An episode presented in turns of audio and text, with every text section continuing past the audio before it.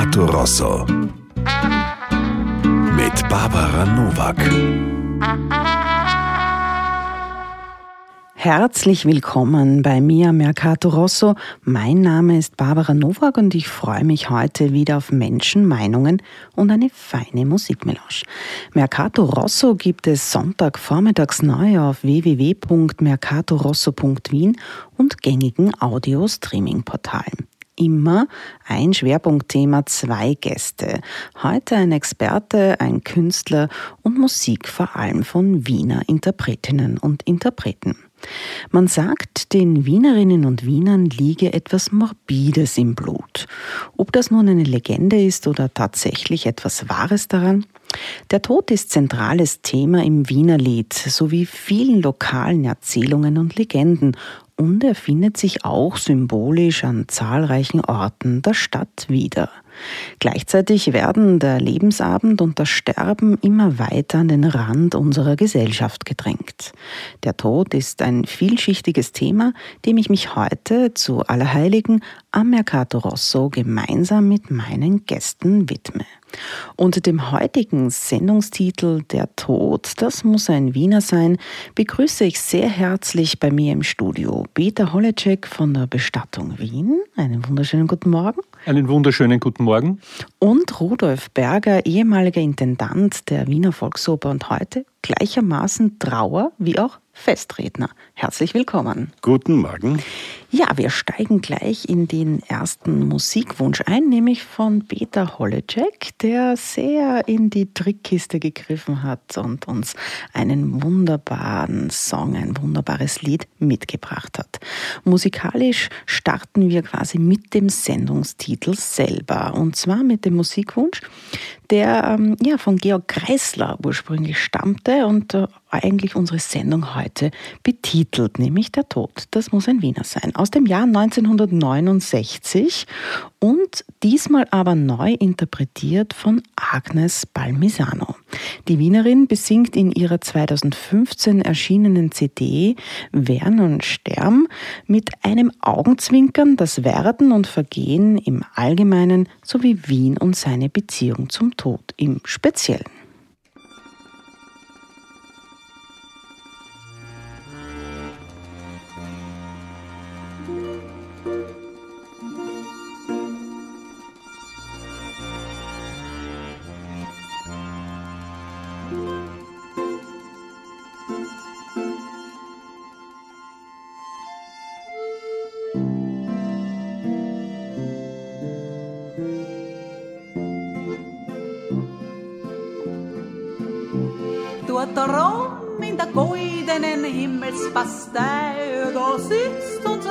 Herrgott ganz munter und trinkt ein Glas Wein oder zwei oder drei und schaut auf die Wärmerstadt runter.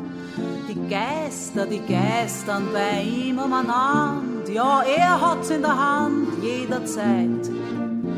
Das Glück und das Unglück, den Tod und die Schand und die Liebe und den Zorn und den Neid und den Geiz und die Gier und die Gall und das Gift. Ja, das ist eine sehr große Schar. Wie die Geister dort ausschauen, also, das weiß ich nicht, aber eines ist mir sonnenklar.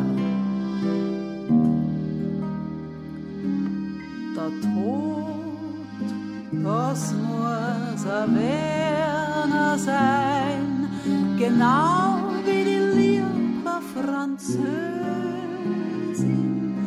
Denn wer bringt dich pünktlich zur Himmelstür? Na, da hat nur der Werner das Gespür dafür. Der Tod, das muss ein Werner sein, nur er trifft den richtigen Geschatzel, Gekatzel, was sperrst dich denn ein? Der Tod muss er Werner sein.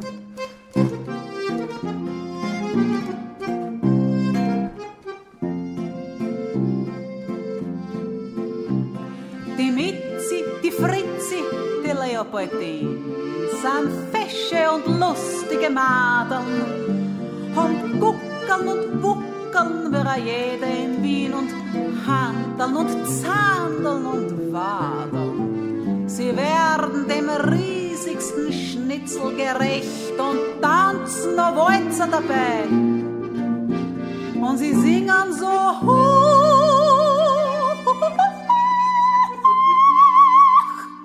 wie es die Callas gern möchte. Und ihr Herz ist für jedermann frei.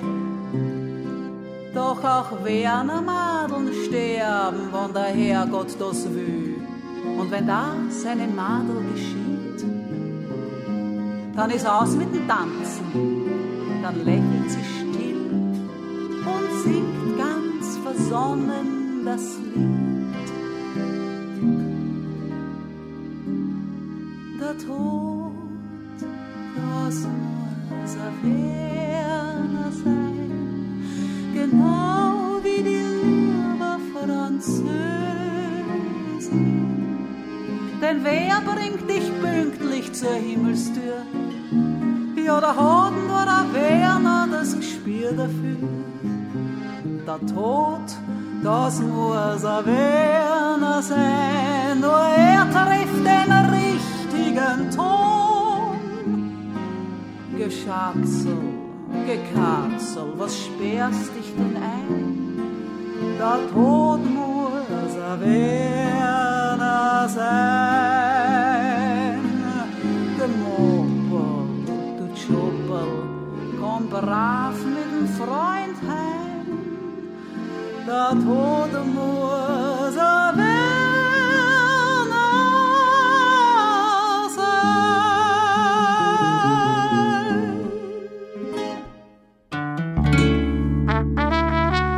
Melange oder Mokka? Herzlich willkommen zurück zu mir am Mercato Rosso. Heute mit dem klingenden Titel Der Tod, das muss Werner sein, äh, passend zum Allerheiligen-Tag.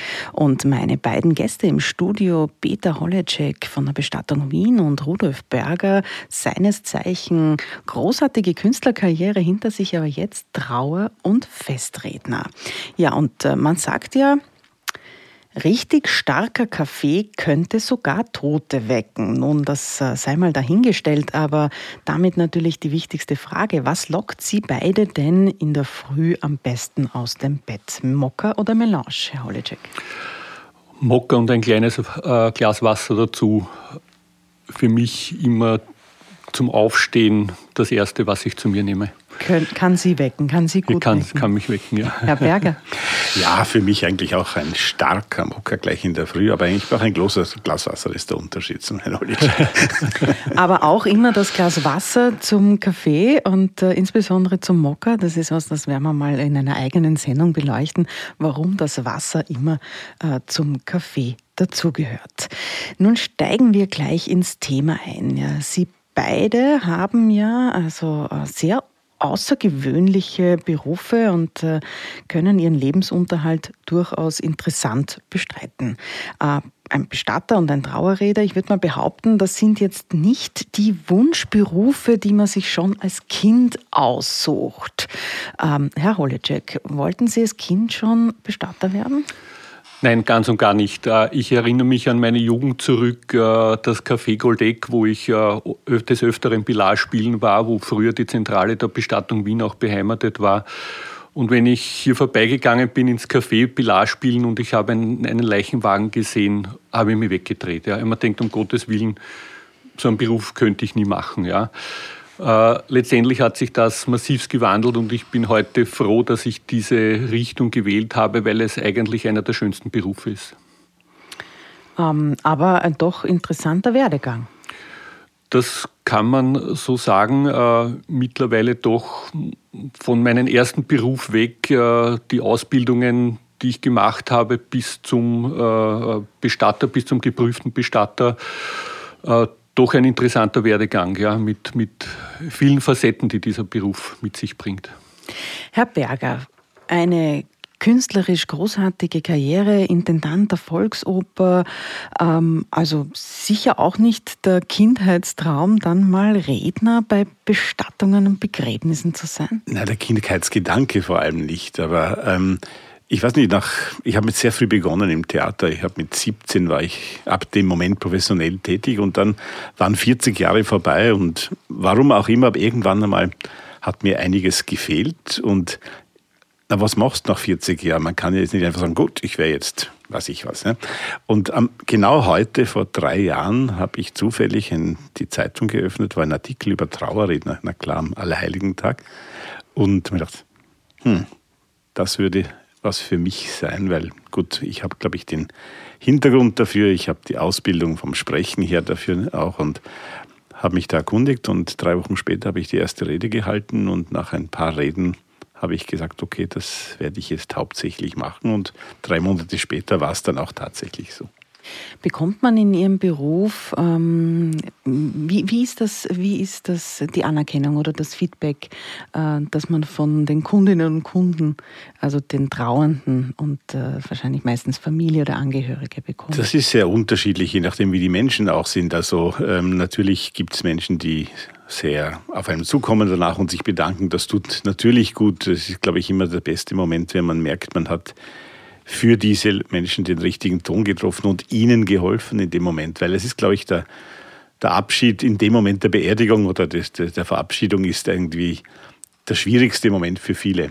Äh, und da zu helfen ist schön, aber es gibt natürlich auch Leute, die so in ihrem Schmerz oder in ihren Gedanken drin sind, dass das in dem Moment nicht rauskommt. Aber mit der Zeit merkt man dann schon, ob man den Ton getroffen hat oder manchmal auch nicht. Es mhm. kann nicht immer gelingen, aber äh, man merkt es dann schon. Herr Holicek, in, in Ihrem Beruf ist vor allem die kommunikative Fähigkeit eine, die ganz besonders wichtig ist. Ich kann mir vorstellen, man braucht viel Empathie und äh, Fingerspitzengefühl, wenn Menschen in, zu Ihnen in dieser sehr besonderen Situation kommen. Ist das eine große Herausforderung? Ja, es ist eigentlich die größte Herausforderung in dem Beruf, äh, dass man Menschen vis-à-vis -vis von sich hat, in einer Ausnahmesituation ganz einfach sind, äh, die einen geliebten Menschen eben äh, verloren haben.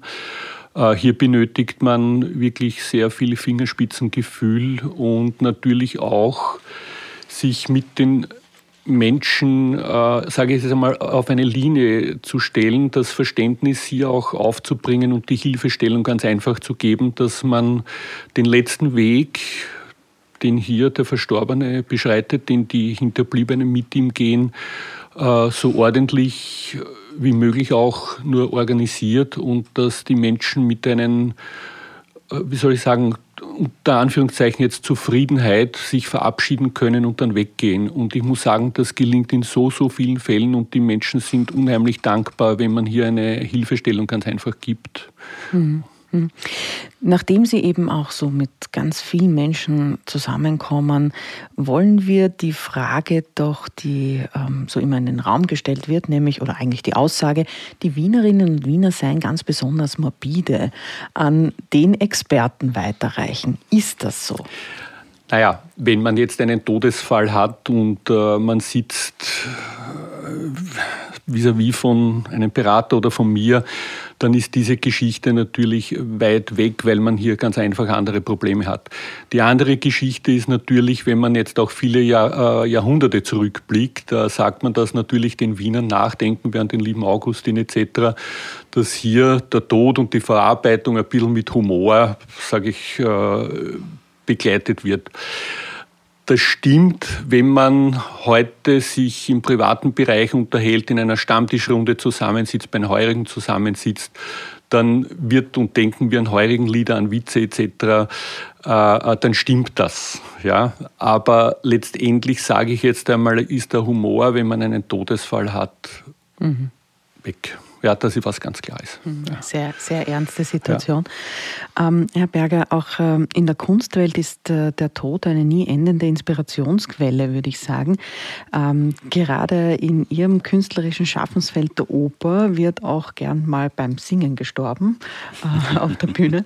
Ähm, warum, warum geht sich das so gut aus? Warum ist Kunst und Tod äh, so eine gute Verbindung? Naja, ich glaube, dass vor allem in der Oper, aber auch in anderen Kunstformen ist natürlich natürlich der Archetypus, die, die Grunddinge, die uns Menschen beschäftigen, sind immer im Zentrum, weil man halt über die etwas erfahren will und über die als Künstler eine Aussage machen will. Und der Tod ist natürlich überhaupt eine der zentralen Erfahrungen und es ist nicht nicht erstaunlich, dass gerade der Tod und vor allem ja nicht nur der Tod selbst, sondern auch was danach vielleicht kommt oder nicht kommt und all diese Dinge sind natürlich ein Teil der Frage und, und ähm, deswegen beschäftigt sich die Kunst und insbesondere die Oper, die ja viele Märchenstoffe beinhaltet. Märchen sind ja da ganz deutlich auch stark vertreten bei der Oper und bei Geschichten über den Tod.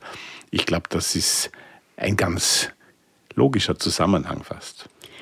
Der Tod und die Musik sind ein erfolgreiches Paar, das meist in melancholischen Tönen und in düsterer Erscheinung auftritt. Die österreichische Band Kalk ist ein Quartett rund um die Multi-Instrumentalistin Sophie Löw, das rasch nach seiner Gründung 2017 im deutschsprachigen Raum einige Bekanntheit erlangte. Ihr erst im Oktober veröffentlichtes zweites Studioalbum Zerstreuen über euch beginnt Kalk mit dem Song Leuchten und Erleuchten sphärische Sounds mit einem Text über Leben und Tod.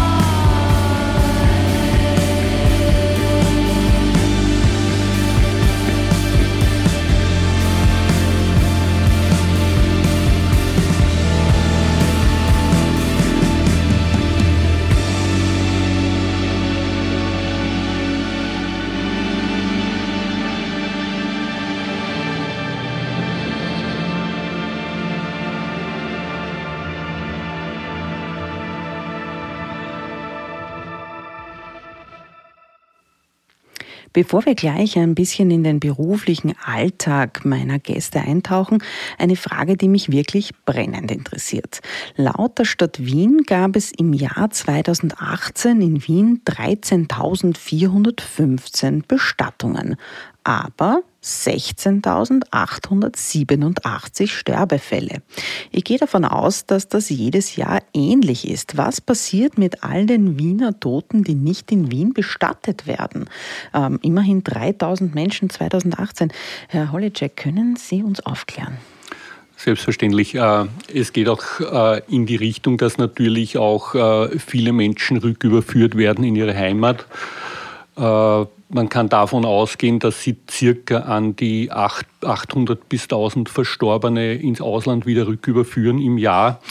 Und die Zahl, die sozusagen hier jetzt dann noch fehlt, äh, denken Sie an das Umland von Wien, äh, wo natürlich auch die Menschen dann rund um Wien begraben werden oder in einem anderen Bundesland äh, beerdigt werden.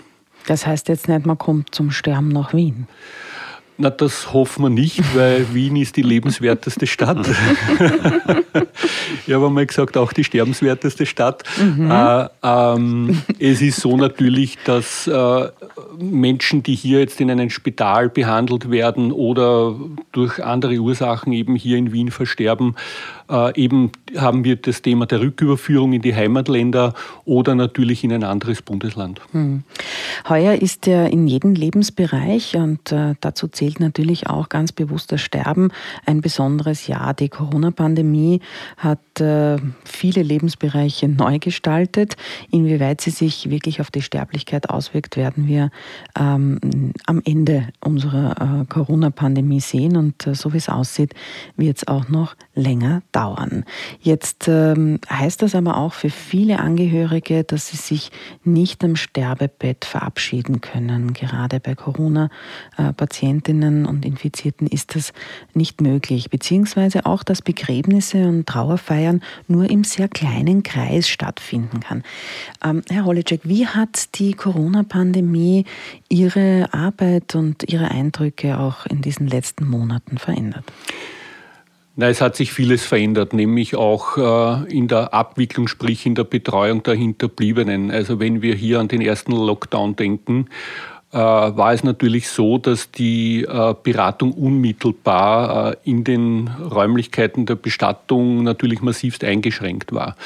Wir sind in die Richtung gegangen, wo es eben möglich war, dass man das ganz einfach über die, äh, Inter übers Internet oder per Mail und telefonisch abgewickelt hat mit den Angehörigen.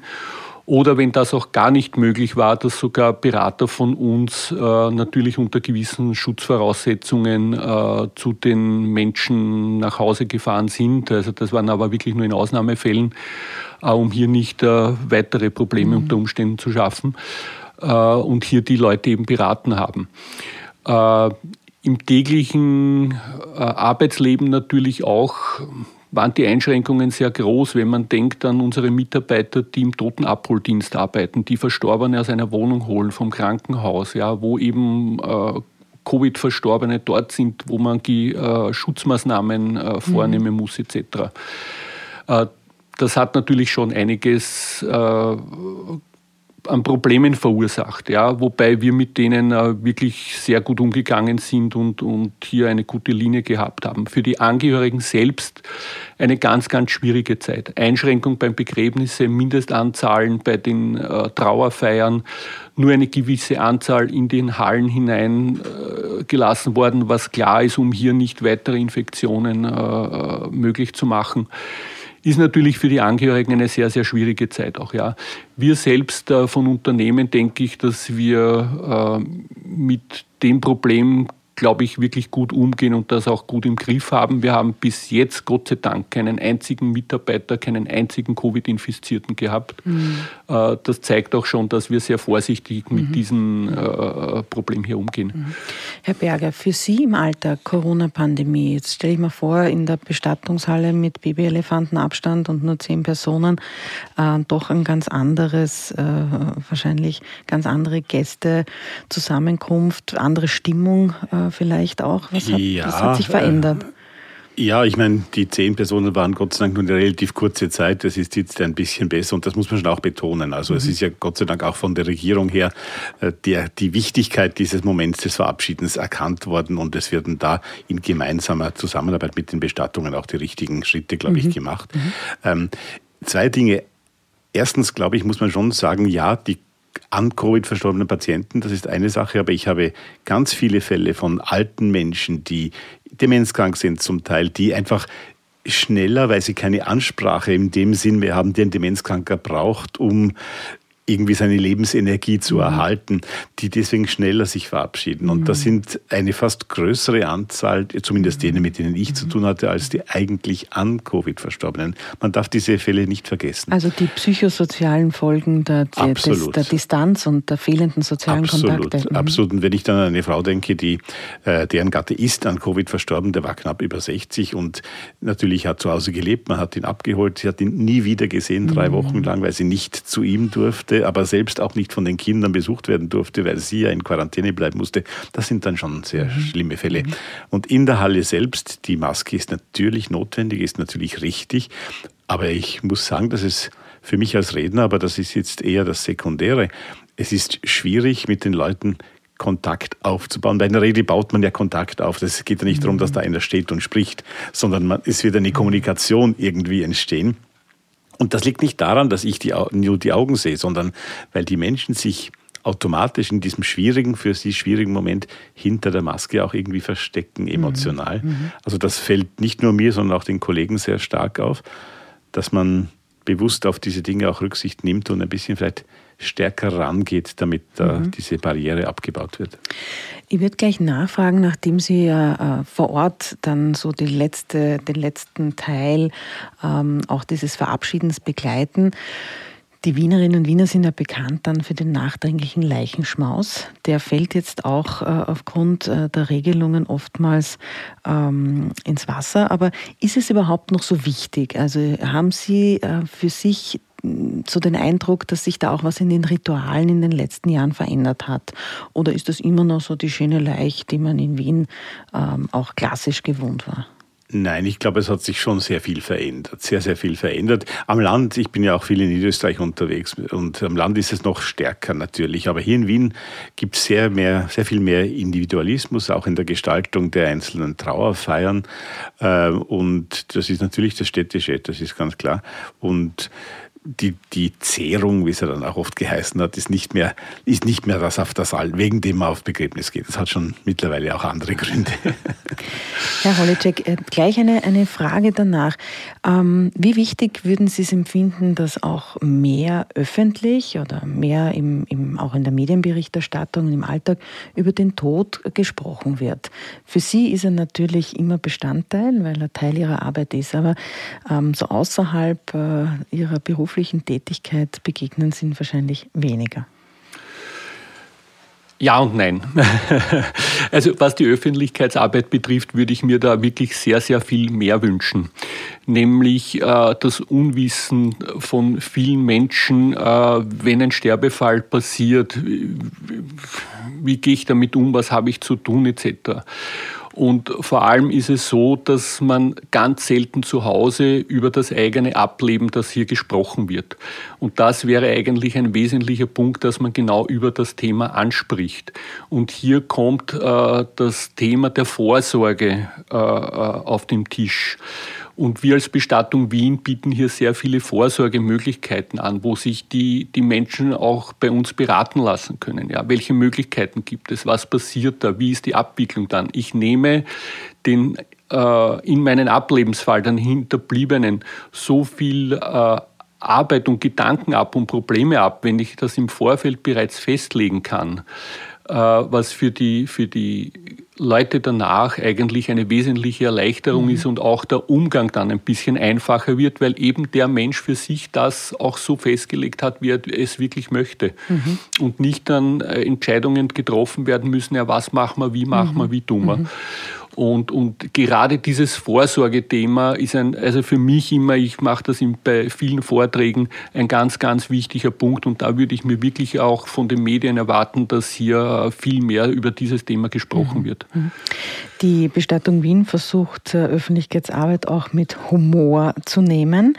Ähm, zuletzt auch mit einem Mund-Nasenschutz mit dem bezeichnenden Spruch Corona leugnen sichert Arbeitsplätze.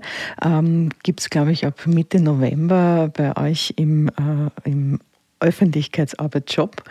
Ähm, jedenfalls viele Werbeartikel, die für die die Bestattung Wien inzwischen auch schon bekannt ist, beispielsweise der Turmbeutel, ich turne bis zur Urne, übrigens herzlichen Dank für Ihr Mitbringsel ähm, und äh, ähnliches.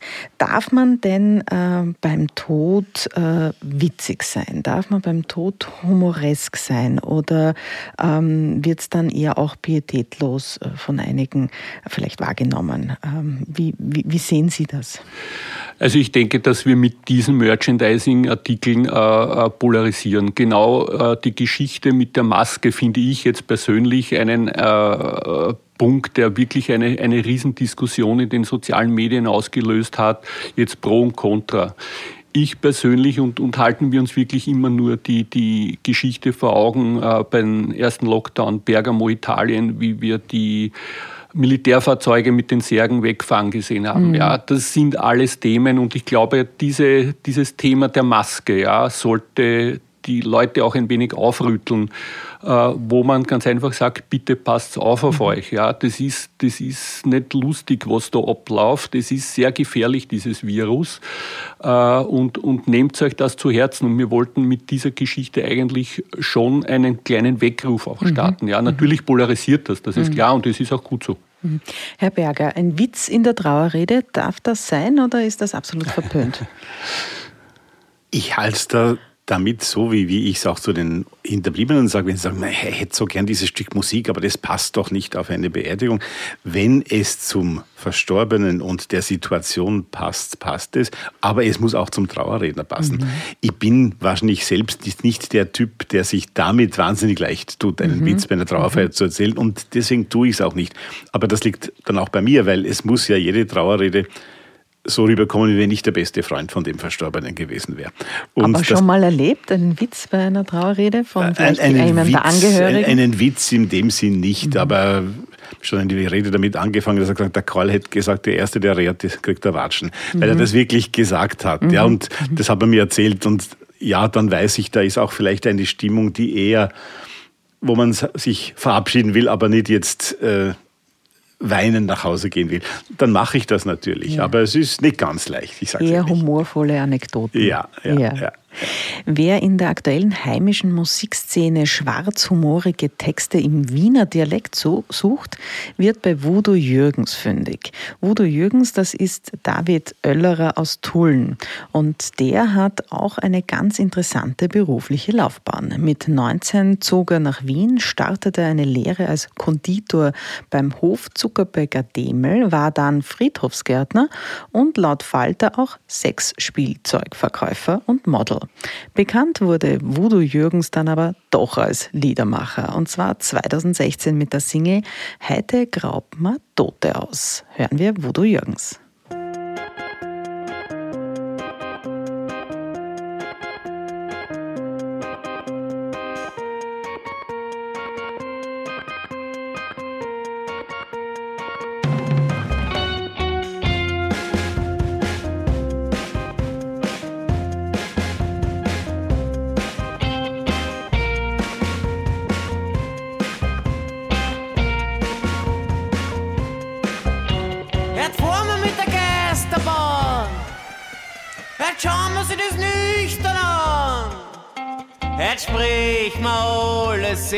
Verkehrt, schau mal, was sie tut unter der Erde. Das dem Schneckenhaus, das lassen wir unsere Kinder zu.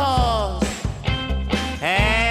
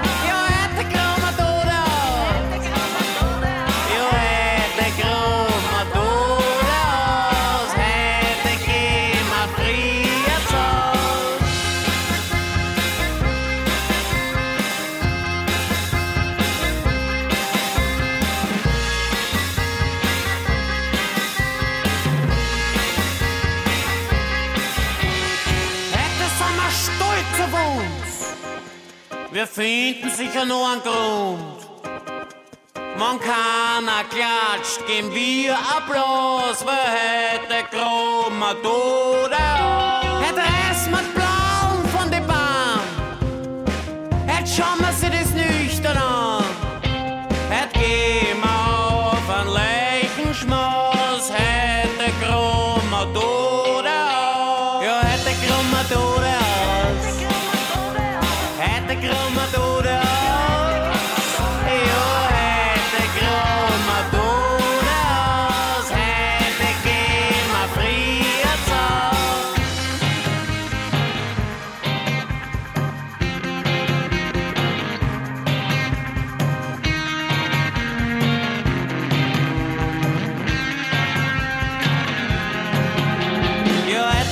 hätte krummer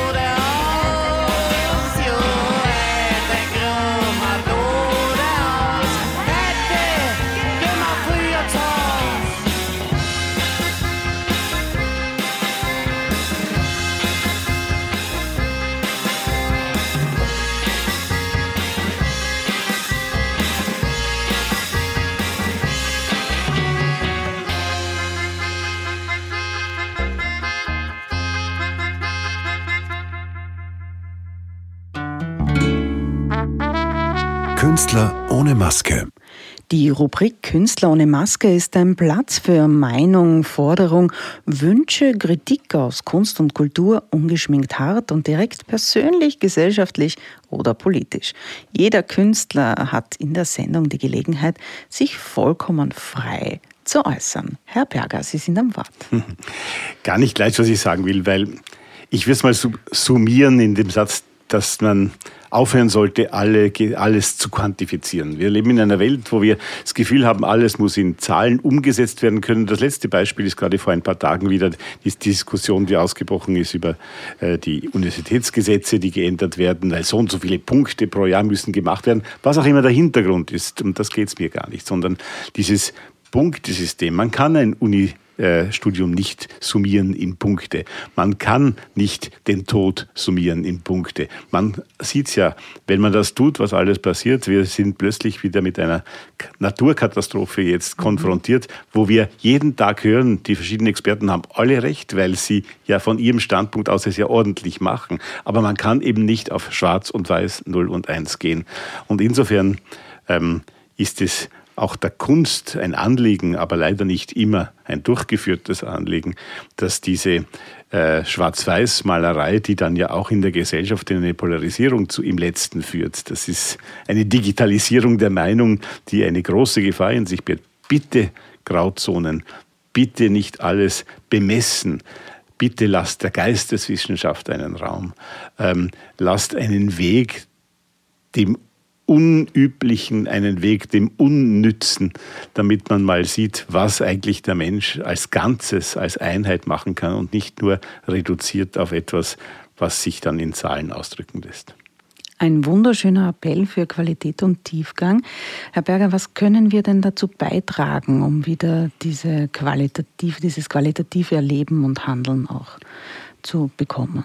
Anfangen muss es wie immer bei diesen Dingen, sich bewusst zu machen. Das Erkenne dich selbst aus dem alten Griechenland ist ja nicht zufällig am Anfang von jeder geistigen Erkenntnis. Und ich glaube, äh, das ist ein ganz wichtiger Weg, es selbst wahrzunehmen und sich dann zu trauen, ein bisschen die Angst zu verlieren. Angst nicht nur vor den großen Dingen, die wir halt im Alltag erleben, sondern Angst, anders zu sein, abzubauen, Angst davor, dass ein anderer uns beurteilen oder verurteilen könnte, abzubauen, wenn man selbst der Richtigen oder der Richtigen der Meinung ist. Ein guter Wunsch und ein, ein guter Appell für den heutigen Sonntag und vielleicht auch im Lichte dieser Pandemie, die wir gerade gemeinsam erleben. Dass der Tod musikalisch mit ganz unterschiedlichen Gesichtern auftritt, zeigt uns der Musikwunsch von Rudolf Berger, der sich ein Lied gewünscht hat, das erst letzte Woche erschienen ist und den Tod mit Female Fronted Progressive Rock besingt. Das Stück Osiris kommt von der jungen Künstlerin Mageia und ist auf ihrem gleichnamigen Debütalbum zu finden. Herr Berger, Osiris kennen wir als ägyptischen Gott der Toten und äh, der Wiedergeburt. Wir können aber kaum etwas über Magia herausfinden. Ähm, woher kommt dieser Musikwunsch? Naja, einfach weil ich mich halt mit diesen Dingen, ich meine, mit der Musik ja beschäftige, ist ja mein Beruf und dann bin ich halt manchmal ein bisschen mehr am Puls als, als die Hitlisten und ich hoffe, dass das auch äh, in Zukunft eine Zukunft hat. Magia, ich finde das interessante Musik und das Thema Osiris da darf man ja die Isis nicht vergessen. Also es braucht ja, um für diese Wiedergeburt des Osiris im Mythos ja auch eine zweite Person, die Isis. Und ich glaube, das ist äh, in dem Fall Female Rock hier auch ganz wichtig. Wunderbare Einleitung zum nächsten Song.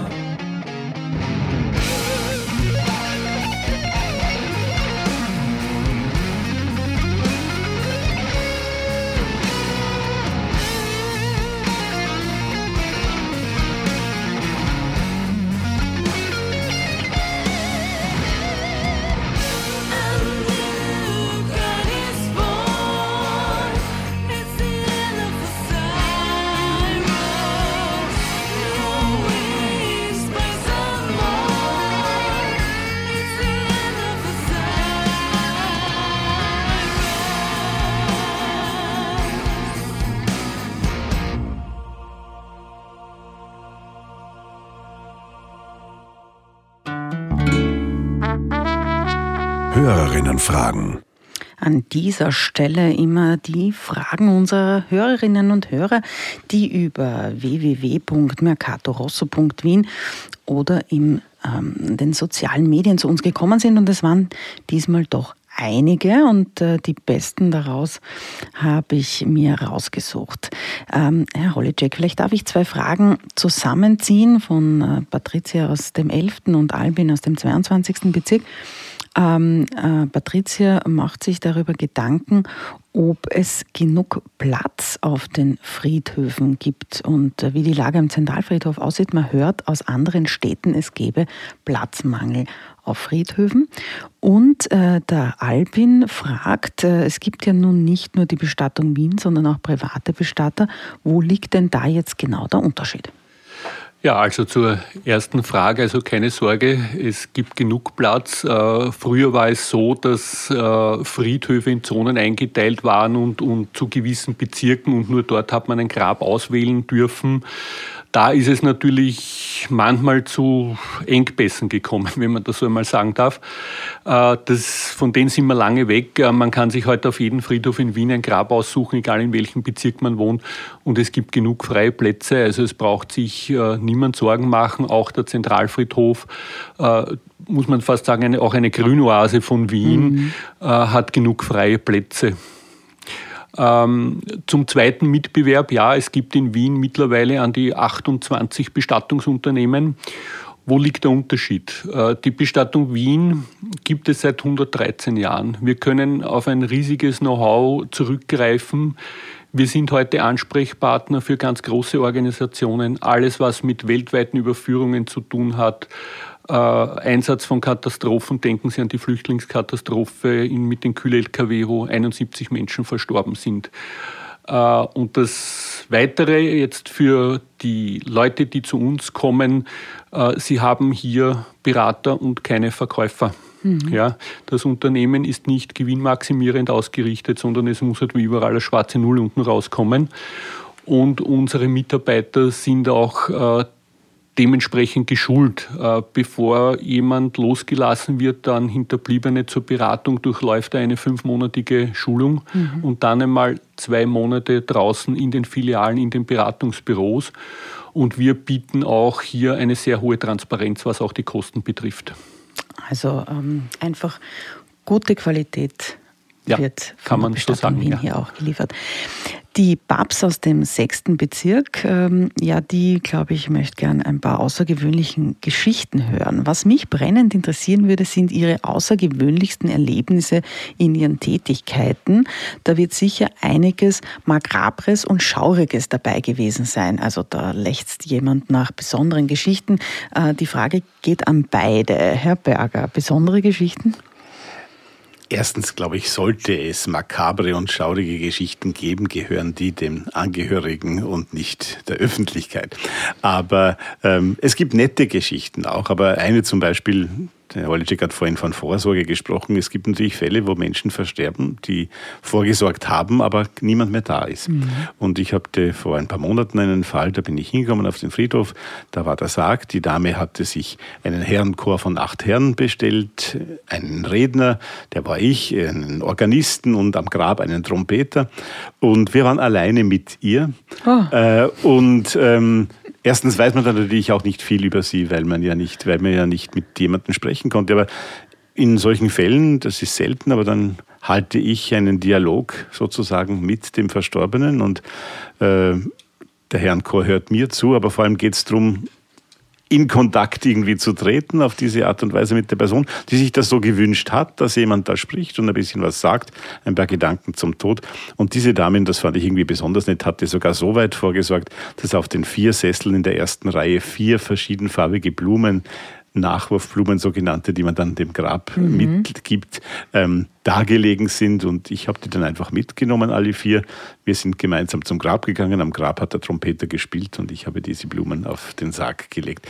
Das ist, das mag manchen seltsam oder makaber vorkommen. Ich fand das eine ausgesprochen intime und einen netten Moment. Mhm, das ist eine wirklich außergewöhnliche, aber eine sehr schöne Geschichte, Herr Holitschik.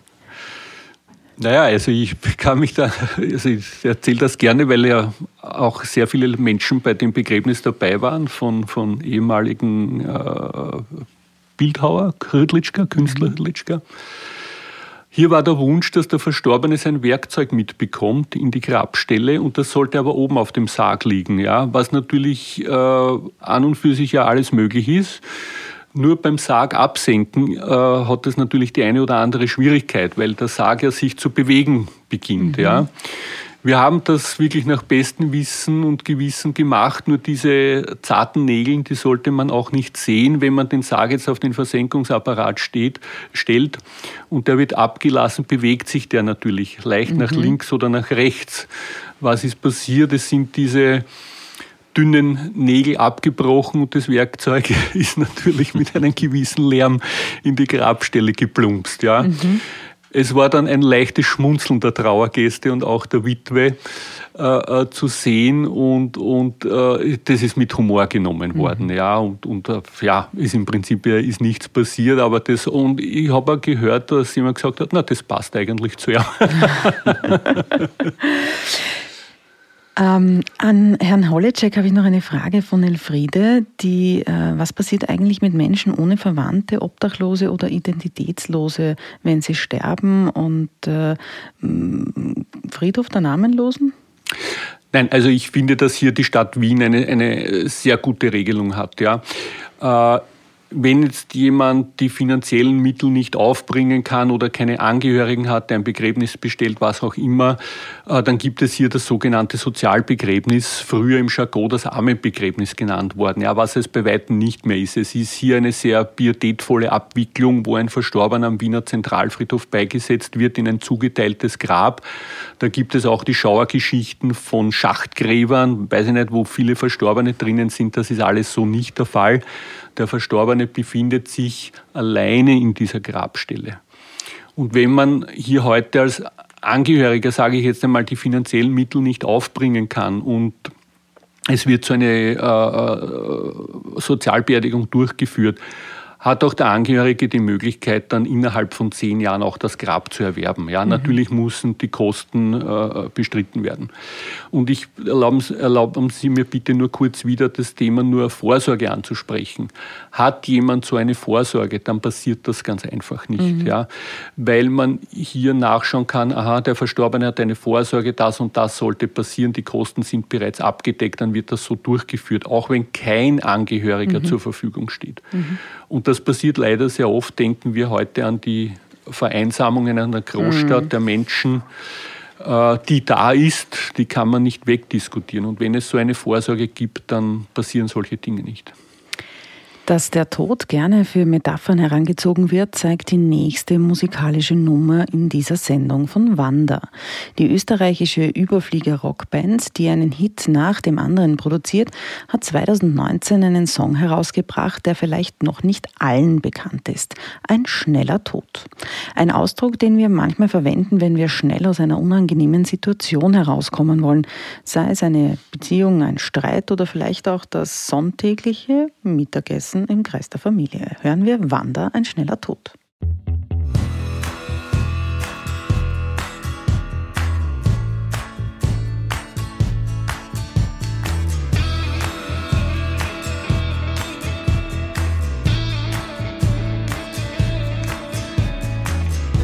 Mein Baby weiß, mein Baby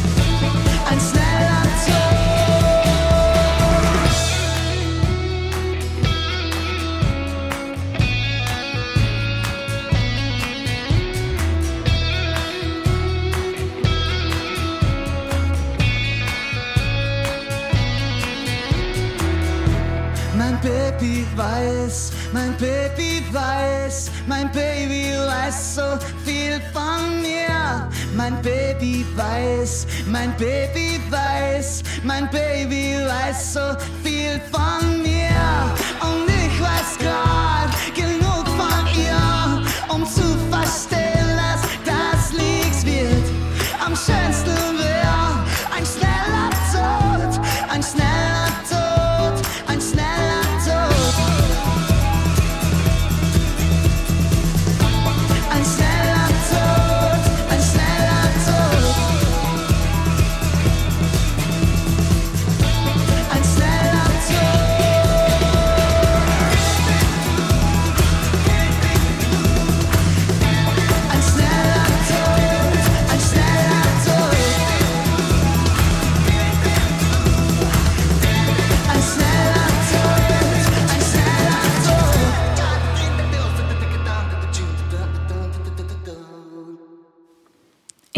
Letzten Gesprächsrunde möchten wir über den Tod und die Zukunft sprechen.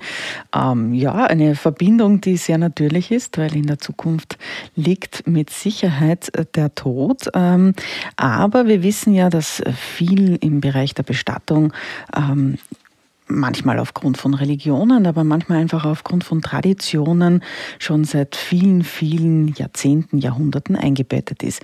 Ähm, jetzt verändert sich da aber schon sehr viel. Es gibt neue Trends, äh, auch in der Bestattung und in der Verabschiedung äh, von Verstorbenen. Herr Holicek, was sind so die Trends der heutigen Zeit?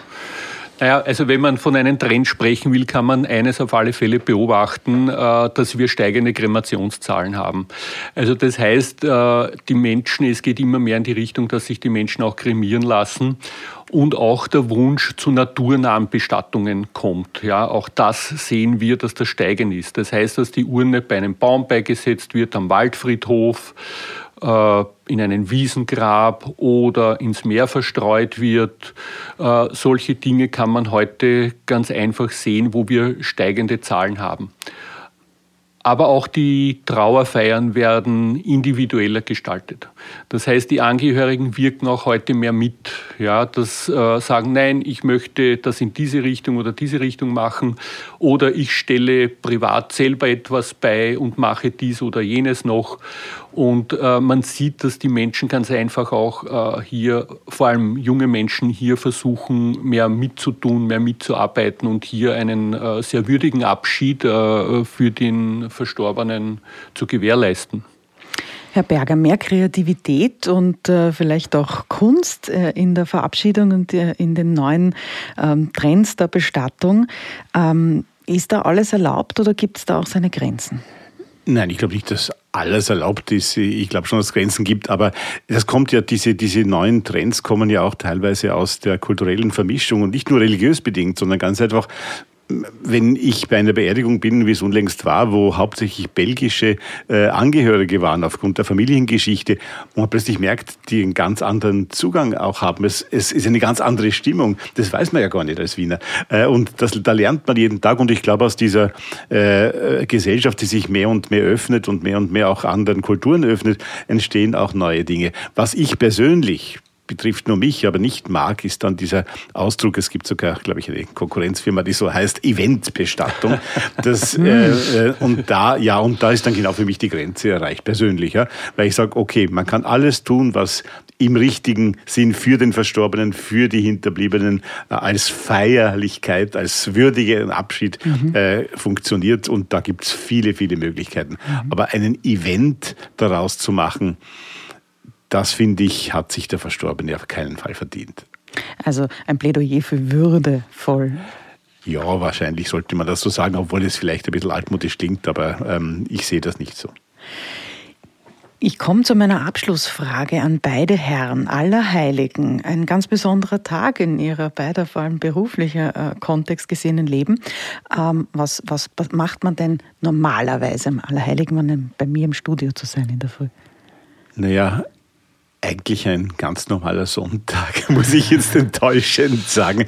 Meine Familie ist nicht von hier, das heißt, es gibt kein Grab zu besuchen hier und es ist ein ganz normaler Sonntag. Herr Holicek? Naja, der Beruf bringt es mit sich. Also in den letzten Jahren in der Firma. Mhm. Äh, heute werde ich das anders machen, mit meiner Frau äh, das Familiengrab besuchen, den Verstorbenen gedenken. Das wird der heutige Tag werden. Den Friedhof besuchen ist äh, gleich das Stichwort für meinen Musikwunsch in dieser Sendung. Zu Allerheiligen und Allerseelen ist ja der Friedhofsbesuch wirklich in Österreich Tradition. Aber spätestens um 18 Uhr schließen die städtischen Friedhöfe in Wien ihre Tore. Und äh, Wer weiß, was sich dann eigentlich genauso dort tut. Seit 1975 und damit heuer ein Jubiläum nach 45 runden Jahren haben wir ungefähr eine Ahnung, was sich nach 18 Uhr am Zentralfriedhof tut. Mein Musikwunsch Wolfgang Ambros mit Es lebe der Zentralfriedhof.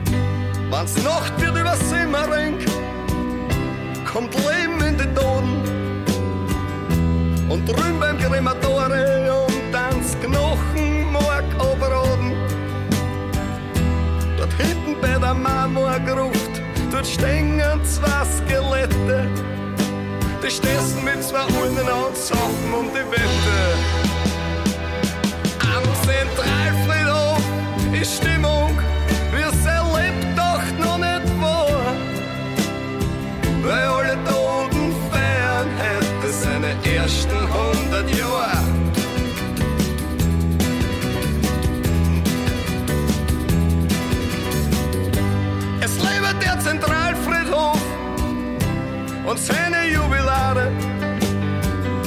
Sie liegen und sie verfahren schon dort seit über 100 Jahren. Draußen ist kalt und rund ist warm, nur manchmal ein bisschen feucht. Aber wenn man so drunter liegt, freut man sich, wenn's grad noch die an der Leucht.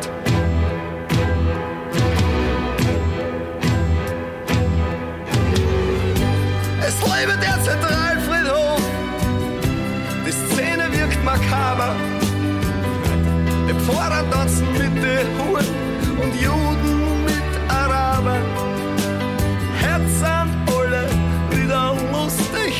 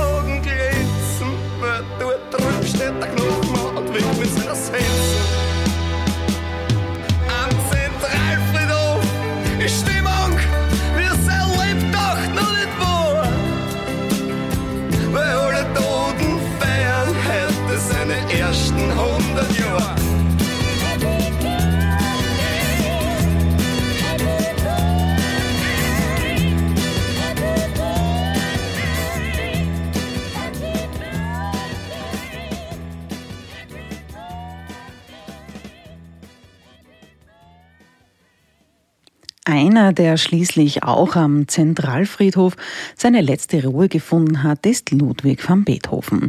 Heuer feiern wir den 250. Geburtstag eines der größten Genies aller Zeiten, der die Musik bis heute prägt. Kommende Woche gibt es bei mir am Mercato Rosso einen Rück- und Ausblick zum Wiener Beethovenjahr 2020. Und zwar mit der Leiterin der Koordinationsstelle zum Jubiläumsjahr Dr. Susanne Schicker dem Violinisten Matthias Adensammer. Schicken Sie mir gerne Ihre Fragen zum Thema an redaktion.mercatorosso.wien.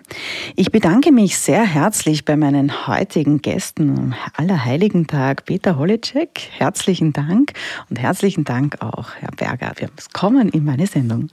Vielen Dank. Gerne, danke. Ich wünsche noch einen wunderschönen Tag und vor allem bleiben Sie auf jeden Fall gesund, denn das ist das Wichtigste. Am Ende meiner Sendung das Motto Engagiert euch, empört euch. Wir halten zusammen und hören uns wieder am Sonntagvormittag. Das war Mercato Rosso.